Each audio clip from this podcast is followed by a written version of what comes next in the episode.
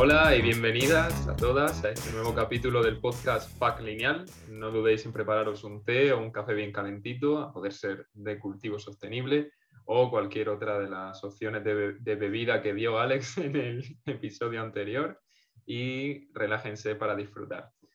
Eh, por mi parte, nada, decir que estoy muy contento de tener aquí a mi compañera bióloga Ana y a una tremenda invitada desde el otro lado del Atlántico, que es Edith Medina, emprendedora, innovadora, diseñadora, científica. Eh, ¿Qué tal, Edith? Mejor que te presentes tú. y gracias, Pedro, Ana, por la invitación, por el espacio y a todas y todos y todes que nos están escuchando, pues un gusto estar aquí. Y bueno, es muy complejo, siempre digo esto, que en este momento de mi vida me es complejo ya como enunciarme desde un solo lugar. Ayer me preguntaban que por qué era importante no definirme y yo decía que no se trata de la definición, sino se trata más bien de no etiquetar en un solo lugar y desde ese solo lugar no permitir estas, todas estas posibilidades. Creo que pensar la diversidad también va desde nosotros y desde cómo nos enunciamos, ¿no? Entonces, me gusta mucho decir que soy artista biológica, investigadora, docente, experimentadora y también soy en muchos sentidos naturalista, o sea, soy una gran observadora y una curiosa. O sea, esto es algo muy importante en mi vida. Desde que tengo uso de razón, soy curiosa y creo que la curiosidad construye muchísimas cosas. Y en mi caso ha construido bastantes, como de ir a un lugar a otro. Y justo ayer reflexionaba esto de, definirse y, me ha parecido que ya vamos a ir platicando y ustedes y, quienes nos escuchan lo van a ir sabiendo, pero eh, esta cuestión como de no definirme desde un solo lugar me ha posibilitado trabajar con muchas herramientas desde campos diversos, ¿no? desde la biología, la ciencia, la biotecnología, la política, la historia, eh, los materiales tradicionales, hasta ahora que también estoy muy involucrada con eh, proyectos de nuevas economías y estoy entrando ya al campo de, pues, de lo que son todas estas gamas tan abiertas y variantes de economías. Pero bueno, aquí, aquí estoy muy contenta. Nuevas economías? ¿Qué son nuevas economías? Todas estas eh, diversidades económicas que hay, pues evidentemente en este ecosistema, eh, no solo en América Latina, sino evidentemente también en, otros, en otras regiones del mundo, que tiene que ver incluso desde la economía ambiental hasta la economía social, la economía colaborativa, y cómo desde esferas, no necesariamente desde la idea de la gran escalabilidad, sino esferas pequeñas, están generándose transformaciones y cambios. Algo que he aprendido, estoy estudiando una diplomatura en nuevas economías, para mí es como vital siempre estarme cultivando, trabajando, estudiando, ¿no? Y, y algo que he aprendido mucho son dos cosas. Una, que hay que visibilizar más los proyectos que funcionan en las escalas digamos, locales y regionales, y cómo estas, eh, estos pequeños proyectos pueden dar y detonar eh, muchas cosas y herramientas y medios a otros proyectos de mayor escala. Pero creo que es bien importante visibilizar y gestionar. Eh, nos va a tocar a las generaciones, a ustedes y a mí, porque somos de generaciones distintas, ustedes son más jóvenes, nos va a tocar mucho la gestión, la gestión de la realidad que tenemos. O sea, la huella antropogénica que tenemos en muchos sentidos eh, pues es algo que, tenemos que gestionar más allá de las, de las ganas de hacer las cosas o de las utopías que podemos plantear, nos va a tocar hacer mucho trabajo de gestión. Y creo que es importante pues irnos preparando para ese trabajo de gestión que no es un trabajo sencillo. ¿Te consideras una persona pionera, por ejemplo, en este punto de gestión, de mm, dar más fuerza o más voz a estas pequeñas como economías, secciones así?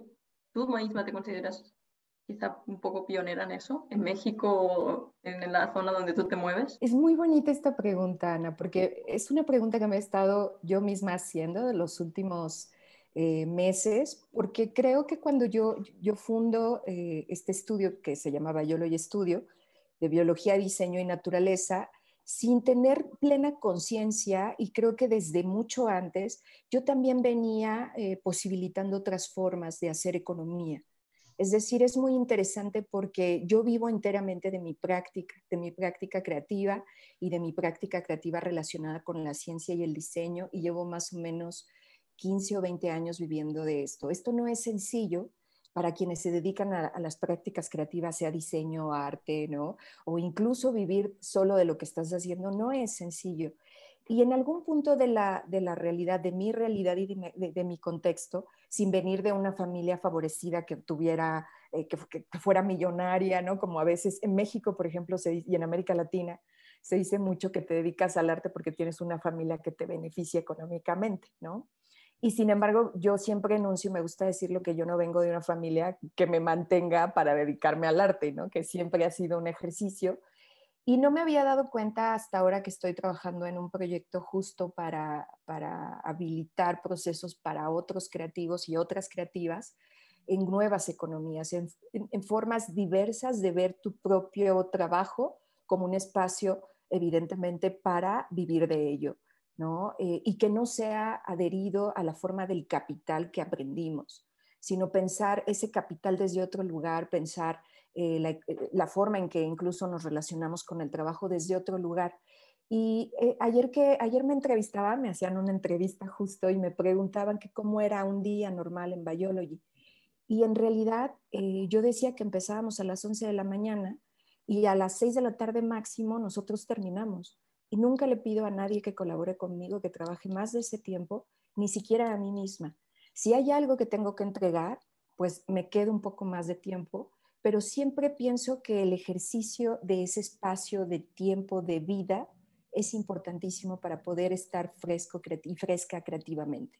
Entonces, me he dado cuenta, no sé si soy pionera, eso quizá lo veremos con el tiempo, ¿no? pero, pero ahora sí que creo que he podido generar espacios de trabajo, no solo para mí, sino para quienes colaboran conmigo. Eh, yo tengo algo muy claro también, y es que quien sea que colabore conmigo tiene que tener un, cuidado en esa relación laboral, un buen trato y un buen pago.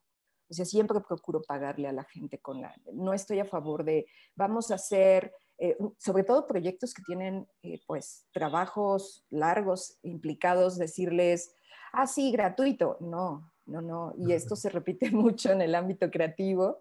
Tampoco a mis amigos, por ser amigos, no les, eh, siempre les pregunto, y esto lo hago desde hace muchísimos años, desde que era muy jovencita, y me ha funcionado, y creo que en ese tono eh, ahora me toca a mí, ya no tan jovencita, pero todavía muy joven, eh, poner bases para poder desarrollar nuevos procesos y formas y abrir puertas. También de eso se trata, de que quienes estamos en ciertos momentos de la vida, abramos puertas para quienes vienen y sin miedo. Me interesa como estos puntos que acabas de decir porque obviamente este podcast enfoca mucho la circularidad y la sostenibilidad, pero tenemos que enfocar que todo esto viene marcado por una agenda y que enfoca un ámbito social como el trabajo bien pagado, un, un trabajo que sea decente, que te dé el tiempo también para ti, que, que también te valoren, entre otras cosas, pero has enfocado como puntos muy importantes que pues se tratan. Lo que me tenía un punto muy curioso aquí es, ¿tú consideras que este es quizá el motivo principal, el hecho de crear nuevos puestos de trabajo, nuevas iniciativas, nuevos, em, en sí, nuevos trabajos, podríamos decir, que son innovadores? ¿Crees que es el motivo o cuando tú decidiste crear Biology, Studio? ¿crees, ¿Crees que es, es, este el motivo por el cual tú decidiste crearlo? Yo creo que responde a muchos motivos, pero los tengo ahora claros. Quizá cuando fundé Biology yo tenía más la intención de poder pensar la realidad desde un lugar inter y transdisciplinario. Es decir, eh, se, se, conjuntan elementos complejos como es el conocimiento, la construcción del conocimiento, que se vincula obviamente a lo que aprendemos como validación del conocimiento, como eh, pues, obviamente si tienes un título de maestría o doctorado, pues esto se supone que garantiza ciertas cosas, pero al menos desde América Latina no las garantiza. ¿No? Entonces, el tener un título de maestría o doctorado no te garantiza un acceso a una buena vida. Y cuando digo una buena vida, no me refiero solo que ganes dinero, sino que tengas espacio para vivir, para descansar y para tener una serie de condiciones básicas, ¿no? Entonces, eh, creo que respondía mucho a mi necesidad también cuando yo cursé la, universidad, pues yo era el bicho raro de mi, de mi licenciatura porque yo tenía muchos intereses, no solo eh, yo estudié relaciones internacionales ¿no? y me especialicé en historia contemporánea, pero yo tenía preguntas que venían o que implicaban a la ciencia, a las prácticas creativas, a, la cuestión histórica, muchas cosas que se cruzaban y siempre vi cómo esto era una imposibilidad. Mis profesores sí que de verdad, o sea, me, anulaban las preguntas, me decían que eso no tenía que ver y entonces esto para mí fue la primera, digamos, eh, detonante que me hizo vincularme a las relaciones transdisciplinarias entre historia, biología, diseño, práctica creativa, arte. ¿no? Em, yo hoy no, solo enuncio arte, sino me gusta mucho decir práctica creativa, porque cuando decimos arte también hay una categoría como de, ah, el arte es, y los artistas tienen casi como exclusividad sobre la creatividad. Y por supuesto que no. Eso no es así, la creatividad la tenemos todos y todas, ¿no? Entonces, eh, me parece como es el primer punto. El segundo punto es que yo veía que las personas que se dedicaban a cuestiones del diseño, arquitectura, arquitectura no desde el lugar de ser arquitecto haciendo edificios, sino que querían tomar otro camino, les era complicado una vincularse interdisciplinariamente con otras áreas y por otro lado no estaban viviendo per se de lo que hacía. Entonces, a mí siempre me ha parecido importante que hay que vivir de lo que uno quiere hacer porque es muy fuerte a veces no vivir de esto. Me ha tocado también, trabajé en cosas que no, que no tenían nada que ver con mi, con, mis, con mi vocación. Y creo que fueron estos detonantes y el detonante también de pensar en la realidad desde una manera diversa. Eh, siempre me gusta, yo creo que la naturaleza lo que más nos enseña es la diversidad, la diversidad y la circularidad. En la naturaleza no es que haya etiquetas fijas, se mueve, la realidad se está transformando pero esa realidad es aprovechada.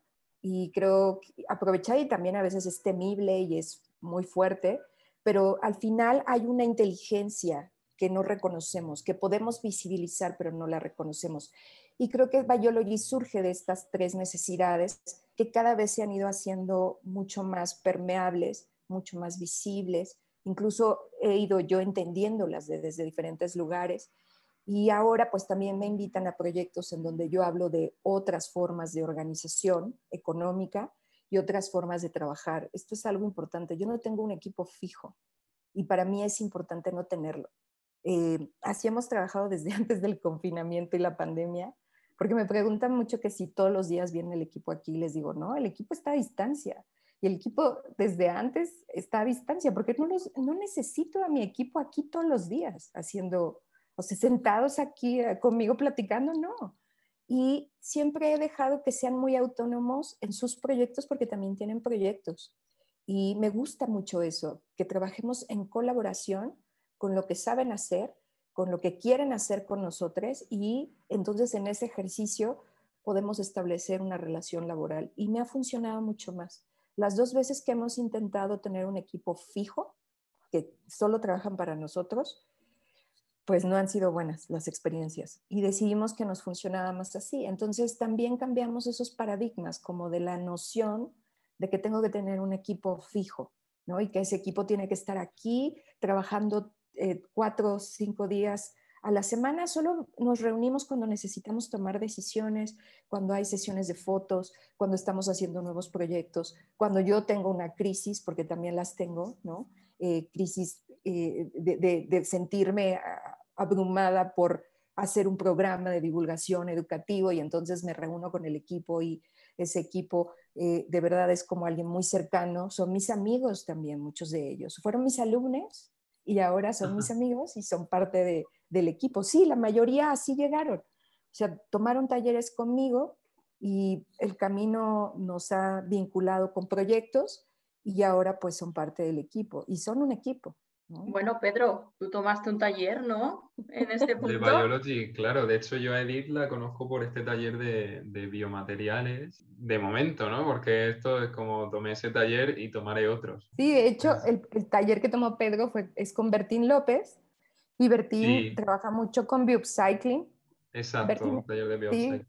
Sí, sí, sí, Bertín es parte del equipo, pero Bertín fue mi alumno hace cinco años y empezó a desarrollar materiales, investigaciones y hoy es parte del equipo. Él es una parte sumamente importante de Biology. O sea, él está conmigo en las investigaciones, él eh, me acompaña cuando algo no sale bien y entonces me frustra lo que no salió bien en el, en el estudio y le mando, nos comunicamos mucho por WhatsApp, tenemos una gran comunicación por WhatsApp, entonces eh, yo le escribo mensajes así, le grabo mensajes de, oye, me salió esto y me sentí horrible, él también, y entonces tenemos una gran colaboración, pero él tiene también su estudio que se llama Estudio Whole, en donde él también trabaja mucho con fabricación digital y, y biomateriales. Y eso a mí me parece maravilloso, que él sienta que puede crecer de manera independiente y que yo no le estoy pidiendo que me dé la vida para Biology, porque evidentemente si él no siente que crece, pues no colaborará y, no hará cosas que le enriquezcan tanto a él como al espacio. Y a mí me interesa ese punto,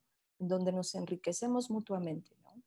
Yo ayer justo en, una, bueno, en, un, evento eh, de diseño distribuido y, y ciudades circulares, uno de los proyectos que salió me llamó mucho la atención y es algo que ya venía pensando porque no hablo en absoluto de medio ambiente. Su proyecto era sobre justicia circular, hablaba, ¿no? Y era como, eh, pues estamos hablando de que la economía circular es regenerativa eh, y no solo regenera valor medioambiental o incluso económico, sino también social. Entonces, su proyecto iba más bien de reinserción social y esta chica habló de que la economía circular en realidad eh, tiene todo que ver con las relaciones eh, interpersonales, con nuestras relaciones humanas, con nuestras relaciones, eh, pues eso, cómo nos organizamos, cómo trabajamos también. Y entonces me está llamando mucho la atención lo que estás diciendo, me está recordando a eso también, la verdad.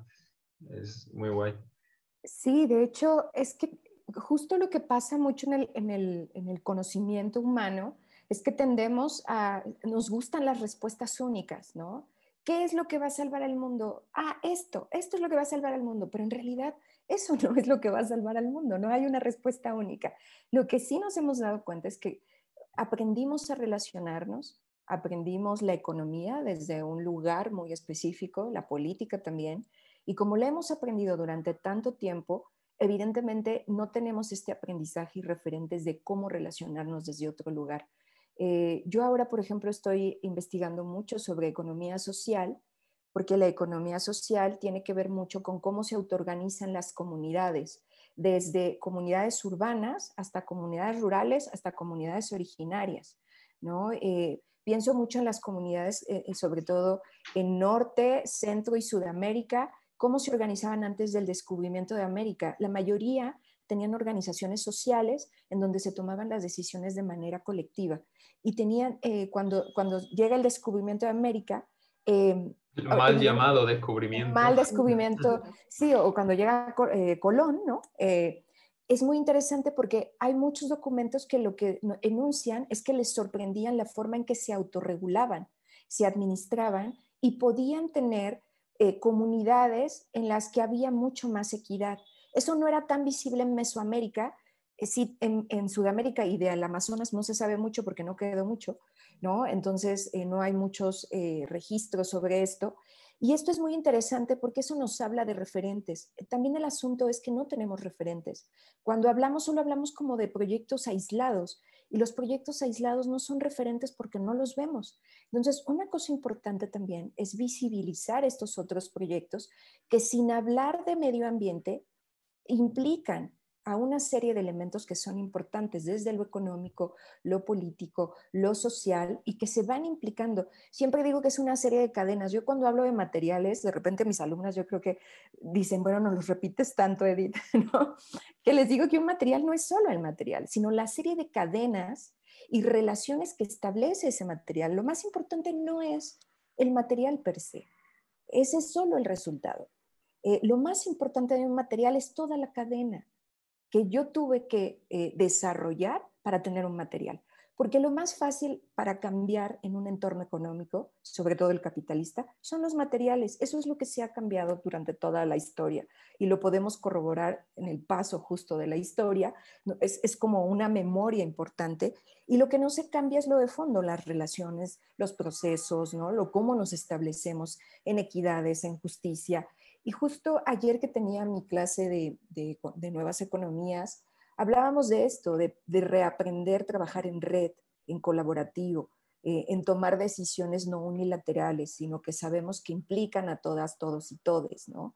En pensar la diversidad, pero no desde ese solo concepto que a veces ya hasta pierde fuerza, sino ese concepto que implica que somos distintos y que lo diferente eso también implica que reconozcamos que hay otras realidades, que no es solo ese concepto. Y esto se aplica para la biología, para el diseño, para el contexto ecológico, para la empresa, para lo político. Y por eso a mí me gusta hacer como, yo soy de verdad tengo muy claro que las incidencias político-económicas y socioculturales son importantes para hablar de entornos biológicos y para hablar de materiales y para hablar de biología y para hablar de ecología y de nuevas economías. No podemos quitar lo uno de lo otro, porque entonces nuestras visiones serán lo que ha pasado.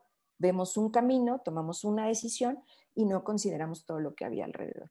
Esta bonita idea de... Modelo lineal. Exacto, eso la linealidad del estudio, ¿no? Y de la formación que, existe.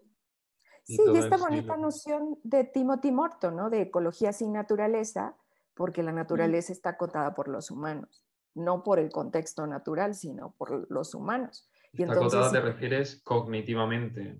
acotada, sí, construida socialmente el concepto. El concepto es una, naturaleza es un concepto construido socialmente no es neutral tampoco, con implicaciones político, económicas. Recuerden que la idea de la naturaleza desde hace muchísimos años está ligada a la idea del dominio de la naturaleza, ¿no? Y de esa naturaleza transformada en progreso.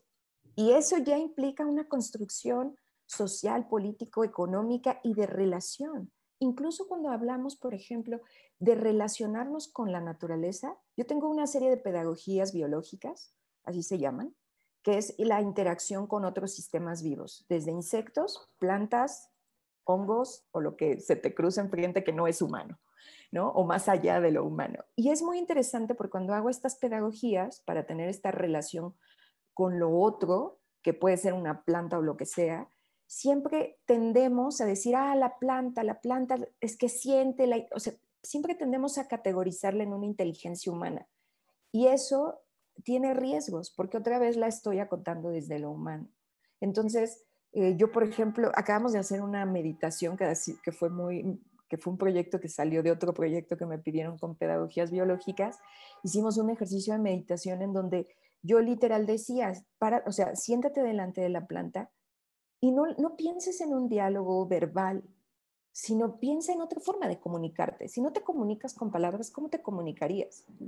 Con pensamientos, incluso puede parecer un poco como eh, irreal, ¿no? Pero les pido que la sientan y esto empieza a generar ejercicios bien interesantes de cosas que no se dan cuenta con la planta que tienen en su casa todos los días, que se mueve, que tiene colores, que tiene matices. Y este es un ejercicio eh, de, un profesor eh, que ahora se me fue el nombre, se me acaba de ir el nombre, qué mal, que tiene toda una investigación sobre árboles y que a sus alumnos les pedía que se fueran al bosque durante meses, pero él lo que les pedía no era esta relación de conversación, sino lo que les pedía es que alcanzaran a escuchar el sonido que emitían los árboles, ese sonido que tienen, pero que obviamente por una serie de construcciones nosotros no percibimos porque una no atendemos eso y otra porque hay una complejidad con respecto al sonido, igual que con la luz, que son perceptibles hasta que tenemos conciencia de, una serie de interpretaciones, ¿no? Entonces, eh, es muy interesante porque él hace todo un libro de los sonidos de los árboles, ¿no? Entonces, a mí me parecía muy interesante e incluso...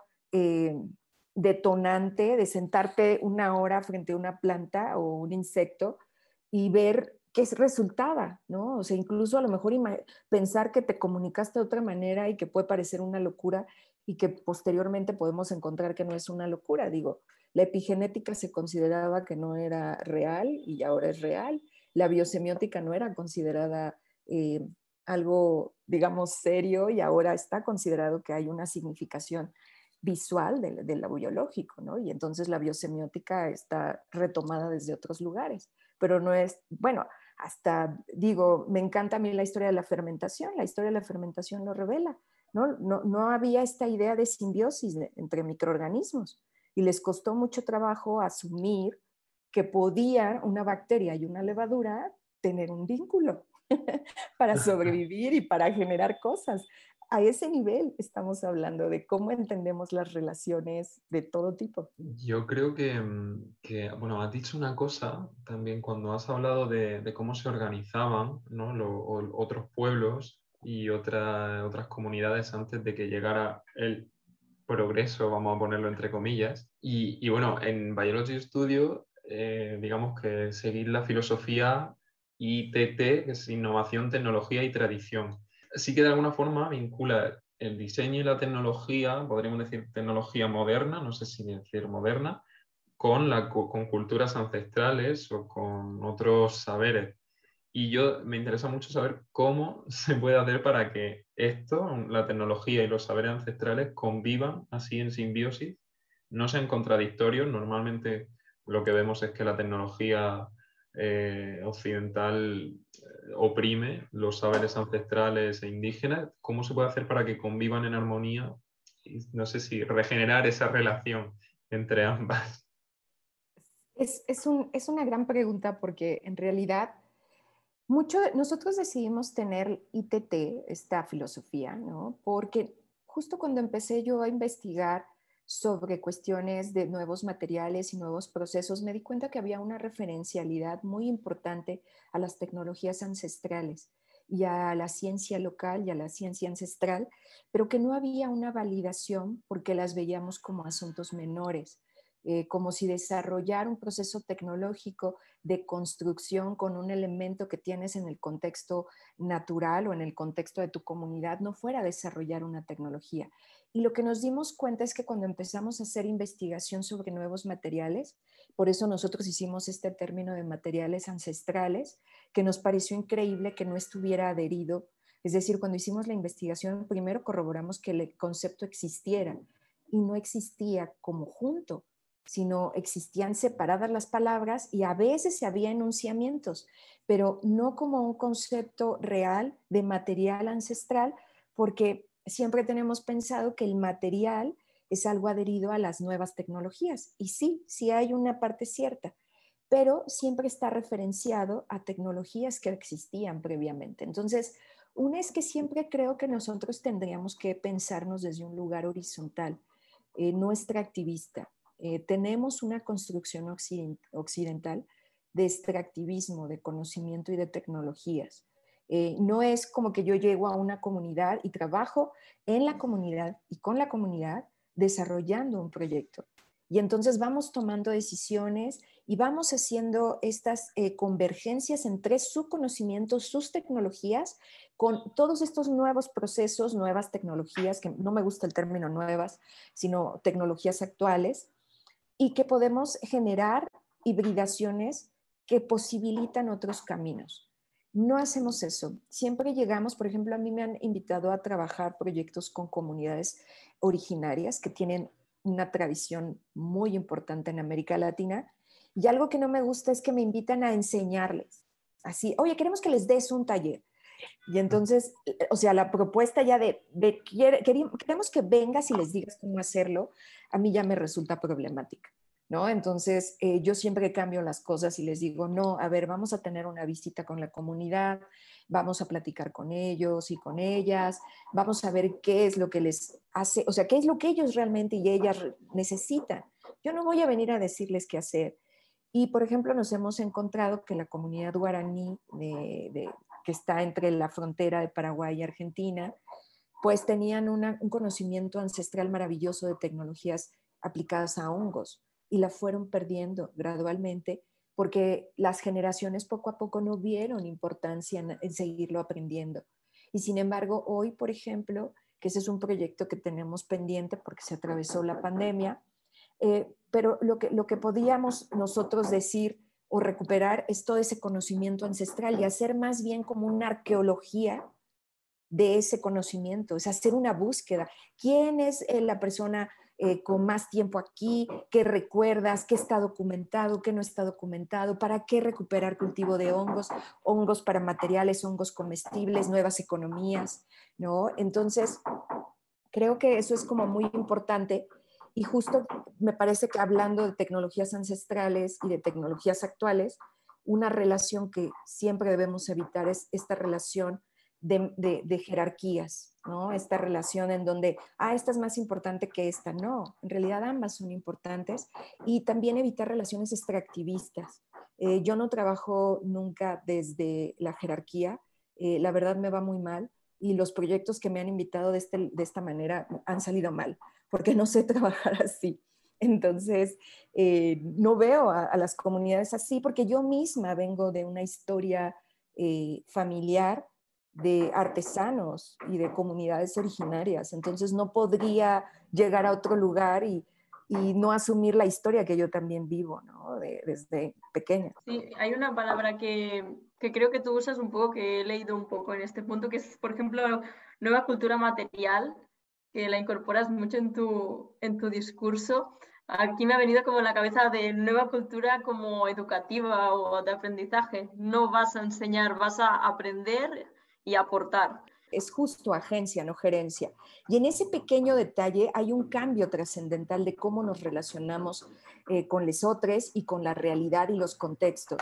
Yo hablo mucho de cultura material porque me parece que la cultura implica una construcción identitaria que tenemos en relación eh, a los materiales y con los materiales. De hecho, yo ya incluso em, empecé a amplificar para no hablar solo de, eh, de el material, sino de lo material.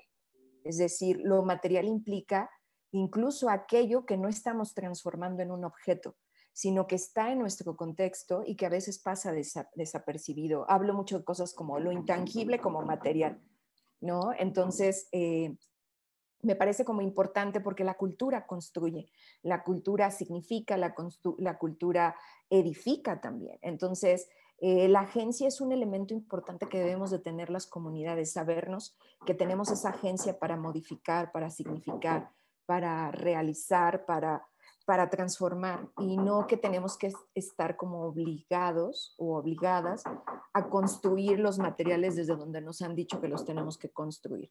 Y, esto es muy importante. Ahora, yo no creo que el futuro sea completamente biomaterial y esto es importante que lo diga, porque pienso que sí, pienso que esto es otra vez volver a un pensamiento en el que ya aprendimos que no funciona. ¿no? Entonces creo que lo importante... Exacto. lineal Ah, bueno, ahora las soluciones eh, son los biomateriales, pues entonces ahora todo biomaterial. Eh, no, es un camino. Es más, la economía circular, incluso se habla del ciclo tecnológico técnico y el ciclo biológico y también me gusta eso que hace referencia bastante a la diversidad de, usos y de necesidades que pueden tener los materiales según, según el ciclo al que, eh, en el que interactúan o en el que fluyen, por así decir. Sí, a mí me parece muy importante no tener realidades exclusivas.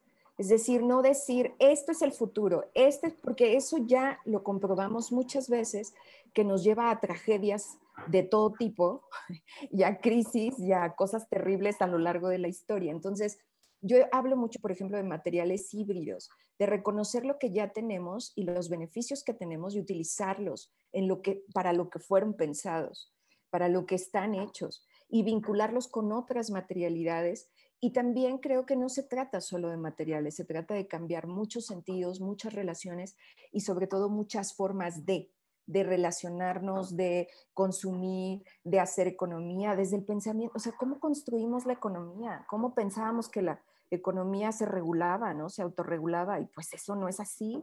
O sea, la economía nos ha demostrado que no funciona así, ¿no? Y, que no es equitativa de manera natural, ¿no? Y que hay un, buen de elementos, una cantidad importante que hacen que se genere inequidad en, diferentes eh, puntos. Entonces, me parece que cuando hablamos de una cosa, hablamos de bastante. Y eso me gusta mucho cuando enuncio cultura material, Además, porque me he metido mucho a investigar también la cultura material aplicada a entornos que no necesariamente sean con materiales, sino incluso a cuestiones más museográficas, museológicas, de construcción de identidad.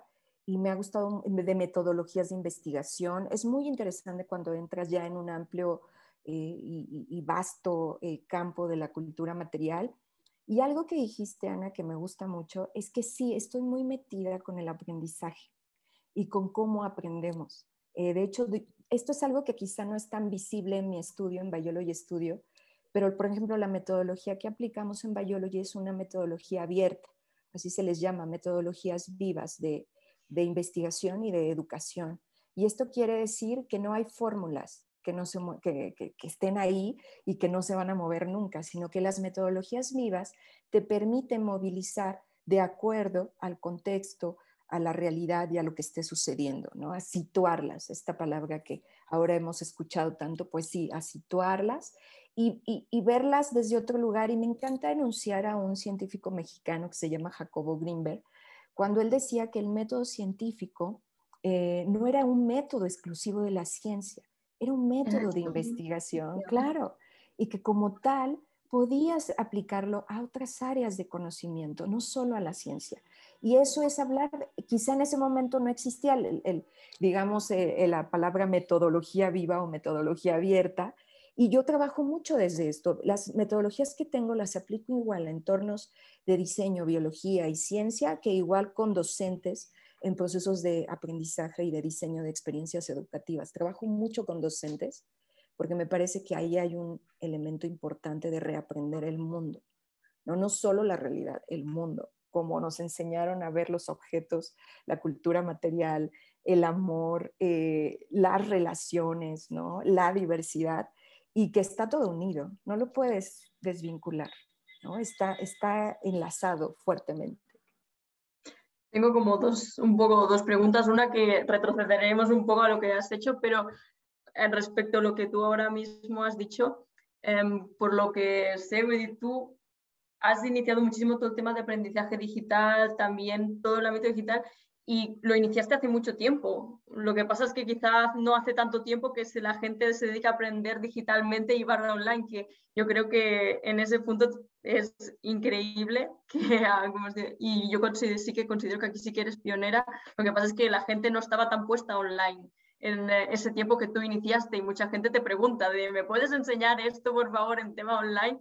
Y eso para mí es muy increíble a nivel de, enseñanza. Y otra pregunta que retrocedemos un poco, que de todo, como los vínculos que has comentado, de, em, quería como reintroducir el concepto de co-creación. Mm, en, este caso, mm, el tema de cómo se crea un, un vínculo con, entre humano, no humano, todo esto. Antes has hecho como un vínculo que pues, me interesaría que me, que me comentaras más en tema material, cómo se crea. Que ahí normalmente hablamos de co-creación entre humanos, pero es que claro, se puede entrar a co-crear con, con, más seres eh, además de los humanos. Y eso, ahí ya la comunicación. Mm. Sí, y cómo no establecer una, una relación jerárquica, ¿no? Con todo lo que aprendimos. Es complejo, ¿eh? no es sencillo y implica replantearse muchas cosas.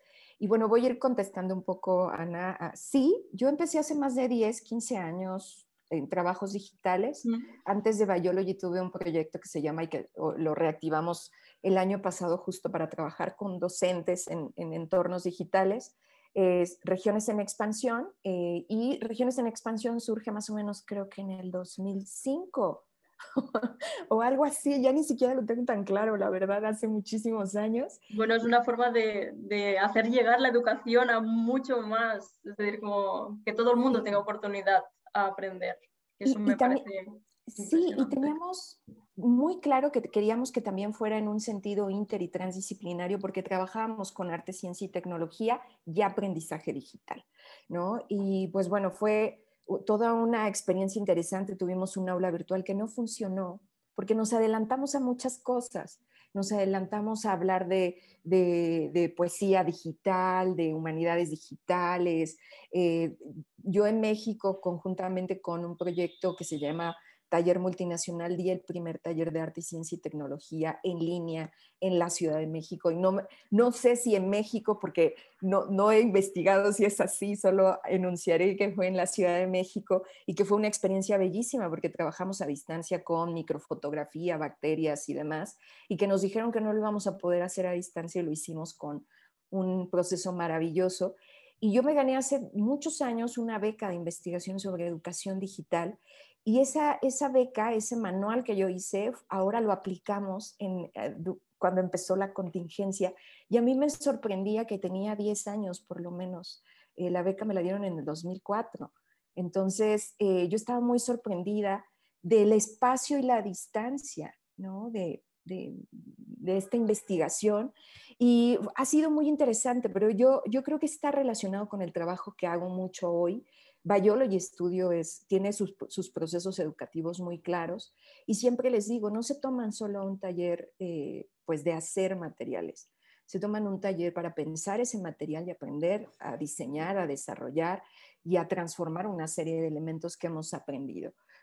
Y eso va enlazado justo a cómo aprendemos a relacionarnos con otras entidades eh, no humanas. Y me encanta el término de más allá de lo humano, ¿no? Entonces, porque a veces la categoría que el humano establece de un no humano, pues también se queda corta. Entonces, pues me gusta mucho esa idea de más allá de lo humano. Algo que, he estado eh, leyendo con un autor que es español que me encanta, que se llama Ignacy Prat, que él escribe mucho para, eh, él también es internacionalista y tiene como mucha relación con la historia y demás, trabaja mucho para el Centro de Cultura Contemporánea de Barcelona, en este mm. apartado del CCCB Lab, que tiene unos textos increíbles, a, los cuales yo llego y, he conocido de verdad a, gente con la que hoy tengo relación en el CCCB Lab a través de los textos. Y me gusta mucho algo en lo que él profundiza y es que cuando establecemos relaciones con más allá de lo humano, tengamos el cuidado de no pensar esta relación desde el entorno del humano. Es decir, de, poder tener una comunicación como la tenemos en, el contexto humano y abrir esa posibilidad a la diferencia. Y incluso, yo esto lo digo, a la extrañeza. Es decir, eh, a sentirnos extraños frente a algo que no conocemos, que no sabemos por dónde, que, incluso nos puede parecer un poco eh, absurdo y decir, ay, pero ¿cómo me voy a sentar enfrente de una planta y a ver cómo me comunico? Bueno, ¿por qué no? O sea, ¿por qué no? ¿Por qué no comenzar a ser conscientes de que la comunicación no es la misma y que eso no quiere decir que no nos podamos comunicar? Y siempre hay estos textos, no sé si ustedes los han visto mucho en revistas de ciencia, en, en notas de artículos de diferentes periódicos que dice la inteligencia de las plantas, ¿no? o las plantas sienten como los humanos. ¿Por qué tendrían que sentir como los humanos? Las plantas nos gusta comparar, nos gusta poner estas frases, decir, los humanos estamos ahí, antropocentrismo en todo, en todo, nos sentimos orgullosos. Yo creo que ahí hay una barrera de empatía, ¿no? Que parece que necesitamos, es más fácil generar empatía si, si crees que la planta o el otro ser siente igual que tú o piensa igual que tú eh, ¿no? Porque casi que es más fácil ponerte en sus carnes, por así decir. Sí, y pienso que a veces ni siquiera es consciente esta, esta noción, a veces es algo que ya tenemos tan aprendido y, e interiorizado que no abrimos posibilidades a otra cosa. Yo siempre cuento esto porque es una experiencia que me pasó en el estudio. En el estudio, la gente que está en el edificio es un edificio antiguo, eh, bastante antiguo, entonces evidentemente pues hay pisos de madera, techos altos y vigas viejas, en donde pues los, del edificio, los que habitan en el edificio, eh, que es un edificio habitacional, eh, y yo aquí tengo el estudio y nunca he tenido problemas con mis maravillosos vecinos porque saben a qué me dedico, y tenemos hormigas y ellos las ven como una plaga, ¿no? Y yo no las veo como una plaga yo las veo como cohabitamos el espacio. ¿Por qué las voy a matar si ellas estaban antes, que yo, antes de que yo llegara? Ahora, hay un asunto complejo. Se comen plantas, este, eh, se suben a la mesa si yo dejo algo, pero hemos aprendido a colaborar y a comunicarnos. He aprendido, eh, por ejemplo, cosas muy básicas, a comunicarme con, con movimientos. O sea, yo emito sonidos o vibraciones para que ellas sepan que en esas zonas no deben estar no se suben a las mesas de trabajo, respetan los fermentos, nunca tengo hormigas en los fermentos y eso que los fermentos son dulces, nunca se suben a los, a los cultivos de hongos, jamás lo hacen. Y hay lugares a donde yo les permito que estén en masa, o sea, que sean bastante. De hecho, se nos descompuso la, la, plomería y entonces creen que son las hormigas, porque yo les permito subirse en esa zona y cuando empezaron a quitar la pintura me dijeron, Edith, esto es por las hormigas, las tienes que matar. Y les dije, no las voy a matar.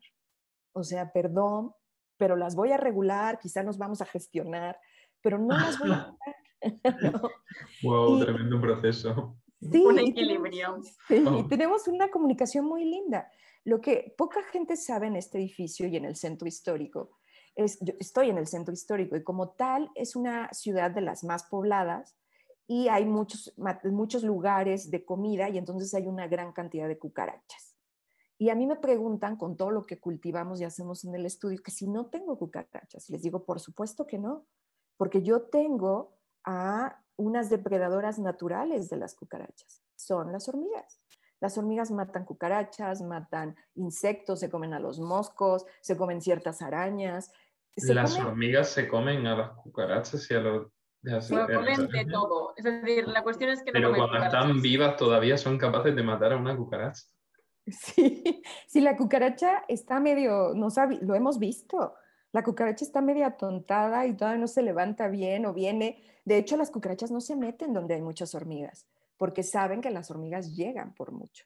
Y entonces, pues es mucho más fácil eh, perecer ante tantas y que son muy organizadas. Entonces, no tengo esos problemas, no tengo arañas, no tengo, eh, digo, acaba de aparecer una araña compleja en el estudio que estamos viendo cómo la vamos, porque no sé a dónde se fue, es una araña violinista. Esto es muy extraño, en ah. el, sí, en el estudio no hay arañas, y esto fue muy raro y entonces justo el, departamento de arriba, de donde está el estudio, se mudaron y creemos que fue de ahí que salieron, porque no tenemos arañas. Y ahora estoy esperando que ellas hagan su trabajo y yo también voy a colaborar. No quiero usar insecticidas. Todo el mundo me dice que uso insecticidas para las arañas, pero lo que no sabe la gente es que cuando fumigas, no solo matas a lo que quieres matar, fumigas todo y matas y cambias el equilibrio y entonces hay un equilibrio en el estudio y ese equilibrio yo no lo quiero matar. Y entonces, claro, estoy preocupada porque tengo una violinista en casa. O bueno, en el estudio y, no sé cómo lo voy a hacer. Digo, la verdad es que me cuesta trabajo estas cosas, pero hemos, hemos eh, no, se comen las plantas del estudio, son respetuosas, pero hemos podido comunicarnos de maneras extrañas. La Ciudad de México es sísmica las arañas también, las arañas, perdón, no, las hormigas te indican cuando hay sismos, de la manera en que desaparecen. Cuando hay sismos, cuando va a temblar, y esto es, ya lo he ido documentando, desaparecen de las zonas en donde usualmente están porque comienzan a sentir las vibraciones mucho antes que nosotros.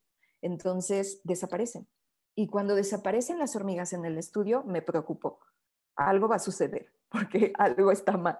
Y entonces tenemos una comunicación que es un poco complicado cuando lo explico esto entre personas, porque pues me dicen, ah, estás un poco loca con esas hormigas, y con el administrador del edificio y quienes están como muy al pendiente del, estudio, pues también eh, ellos sienten que debería de matarlas, pero no las voy a matar. Entonces, estas comunicaciones que parecen inviables, que casi que parecen una cosa de broma, de, de, ay, pues no tendrá otra cosa que hacer. No, en realidad son comunicaciones interespecie que puedes que cohabitar en un lugar y llegar a acuerdos que son más allá del acuerdo como lo conocemos los humanos.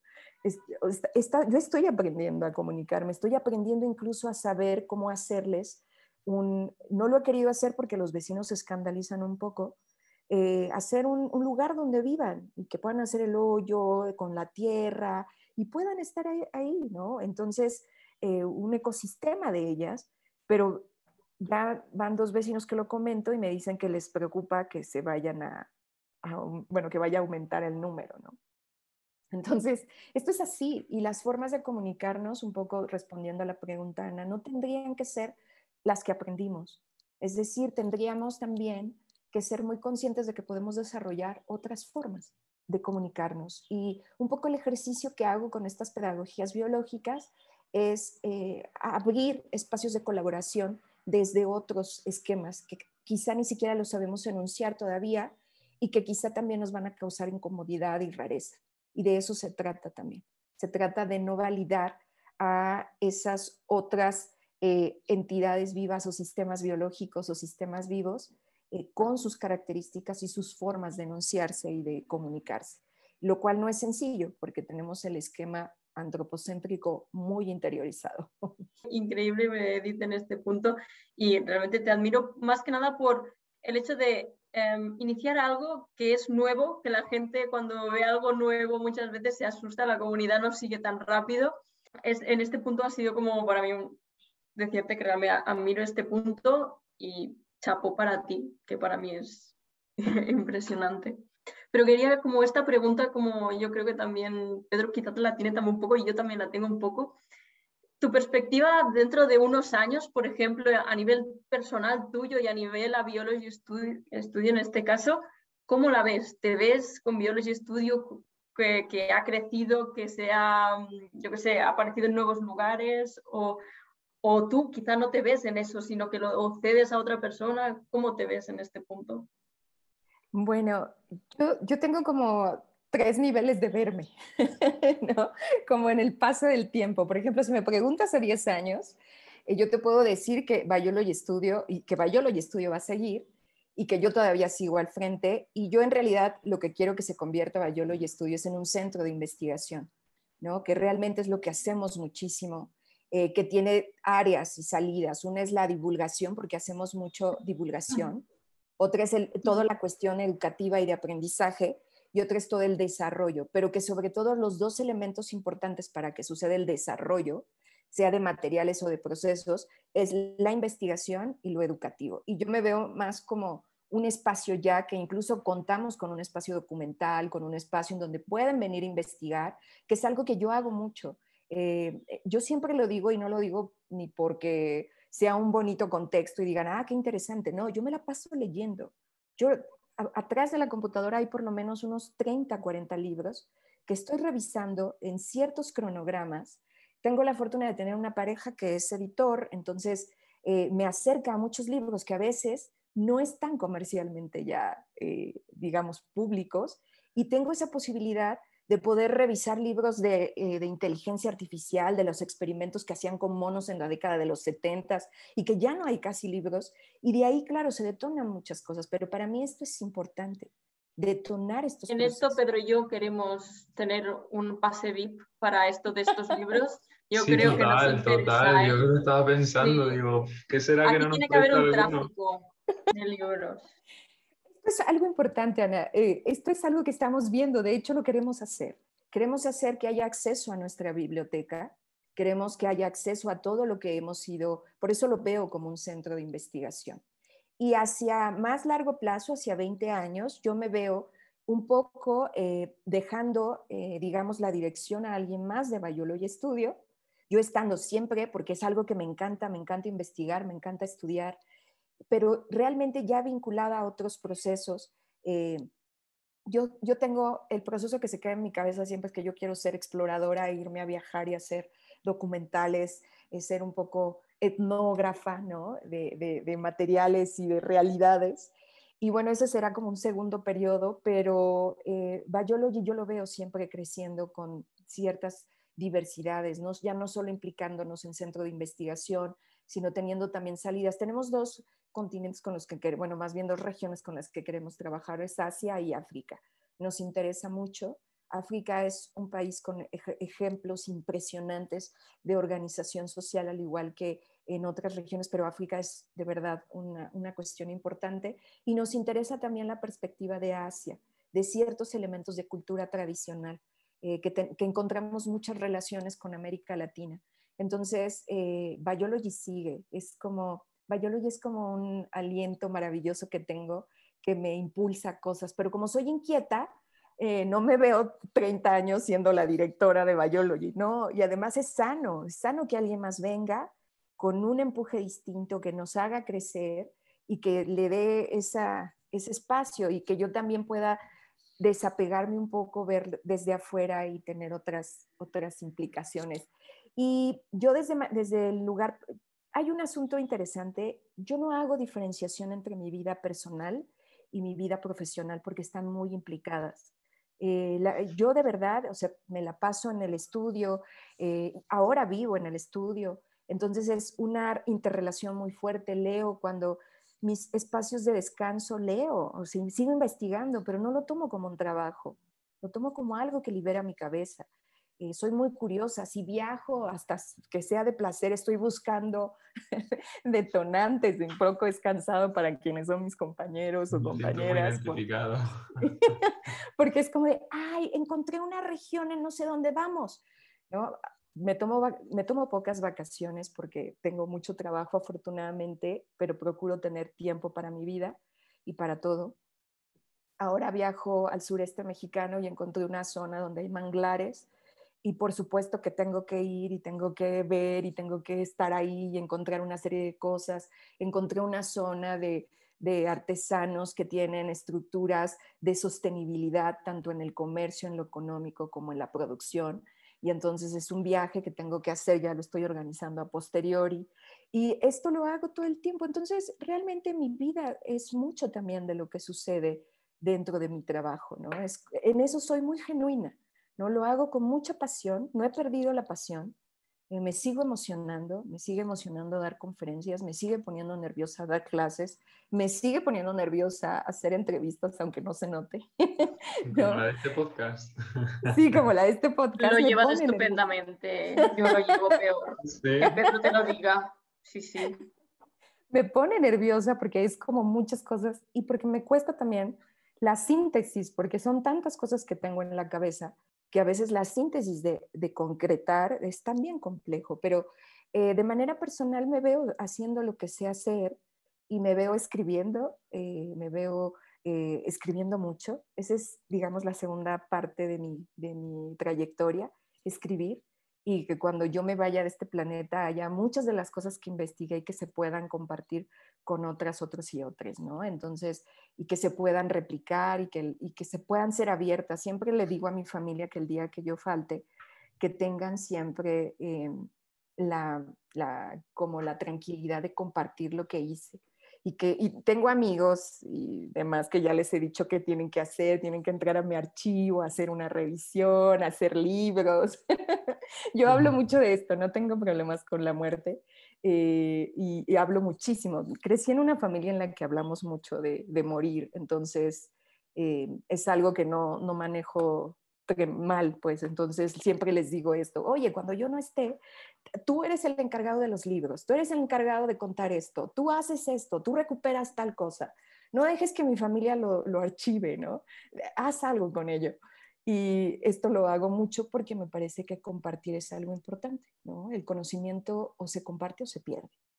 Y si no se comparte es muy, me parece muy limitante. Pues brutal, Edith. Em, yo, a ver, eh, ya después de esta charla, no sé dónde lo vamos a encontrar, pero seguro que alguno hay. Y es que em, toda transición, decimos siempre en el podcast, conlleva cambios.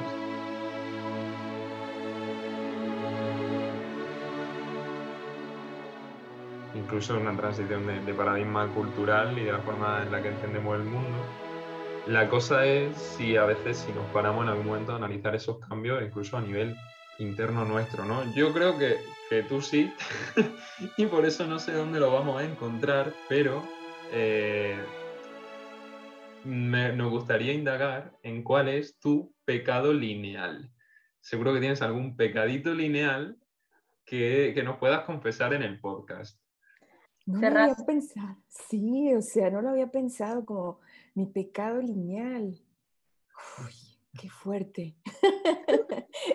no, no lo tengo claro, pero creo que mi, quizá a veces mi, mi pecado lineal tiene que ver con entornos personales de vida, más que profesionales. Esta noción de que a veces las relaciones, eh, sobre todo eh, personales se construyen desde un lugar, aunque yo trabajo mucho por no tener linealidad, eh, más bien me cuesta como la linealidad de las y los otros, ¿no? Y entonces tengo un asunto que, que de repente me cuesta, porque no soy lineal, es, quizá es por ahí que me cuesta trabajo pensarlo, porque no soy lineal, nunca lo he sido en un sentido estricto, pero cuando las y los otros se acercan y son muy lineales, me cuesta trabajo conciliar a veces, aunque soy muy conciliadora y muy mediadora, tengo que trabajarlo mucho. Hago un trabajo eh, mental intenso. ¿eh? Yo medito, este, hago muchas cosas porque la linealidad de las personas de cómo interpretar el mundo a veces es muy fuerte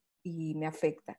Entonces, incluso con mi propia familia. O sea, mi familia, que yo no sea lineal no quiere decir que mi familia no sea lineal. Entonces, a veces muchos temas, conceptos y abordajes, tengo que prepararme para ello. Eh, entonces, eh, procuro como cuestionar y cuestiono mucho y entonces la gente se cansa. Quizá ese es un asunto complejo. Cuestiono mucho.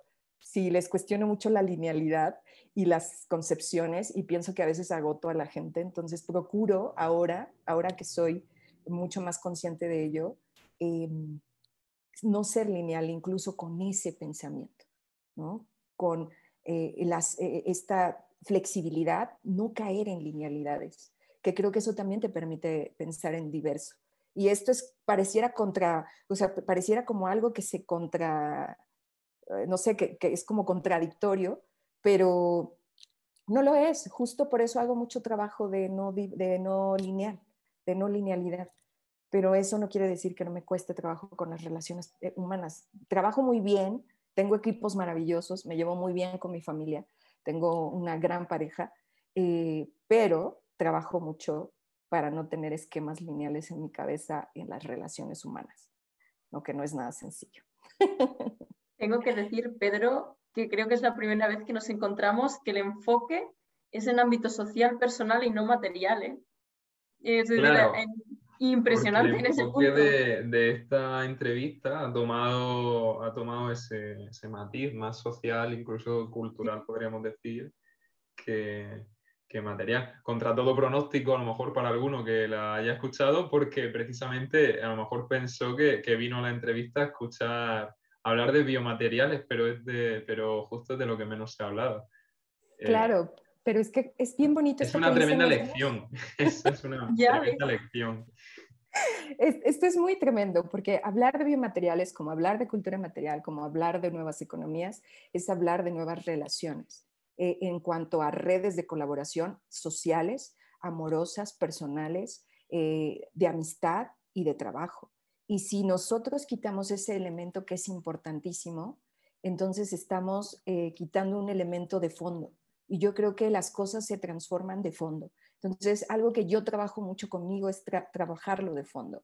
Hago mucho trabajo, de verdad. Ustedes no se imaginan, pero yo tengo unas redes de trabajo colaborativo en donde nos cuestionamos un montón de cosas. Muy importante y procuro llevarlo a la praxis en mi práctica, eh, evidentemente con Biology Studio, con mis equipos de trabajo y con mis relaciones eh, personales, interpersonales, tanto amorosas como de amistad, como de familia, ¿no? Entonces, es algo que me trabajo mucho y quizá por eso hablo de la linealidad, que eso es importante, trabajártela en lo personal y, y, tener esas vinculaciones hacia afuera, ¿no?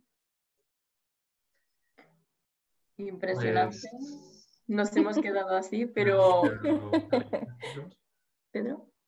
Eh, bueno, normalmente eh, proponemos una redención eh, circular para, ese pecado lineal y, también proponemos que la, que la publiquéis, ¿no? que hagáis una muestra de eso en vuestras redes, mencionándonos y tal.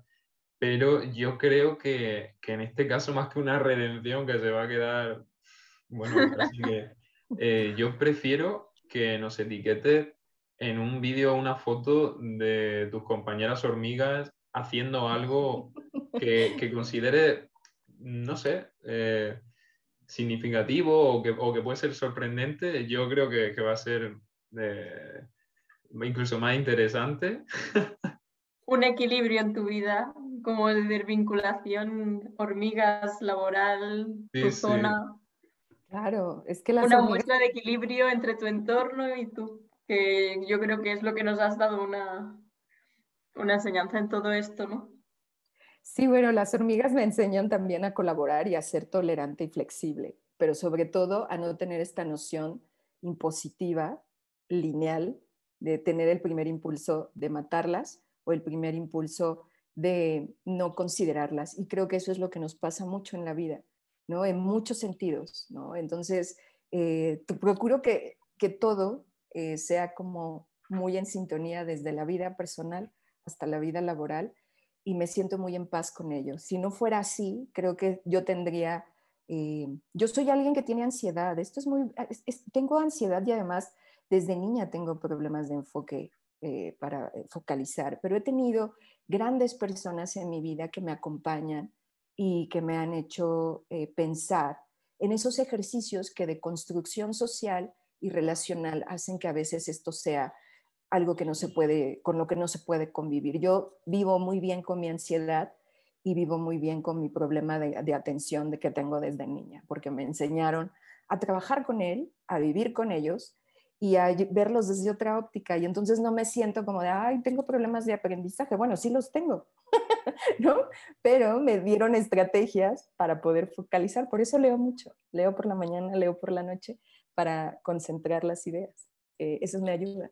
Y eh, con la ansiedad trabajo mucho por eso con otras relaciones y haciendo eh, yoga y meditación, porque me ayuda a quietar la cabeza, que como ustedes ya se dieron cuenta, siempre está en actividad. Así que ha sido un gusto. Supongo que, que, ya estamos cerrando, no lo sé.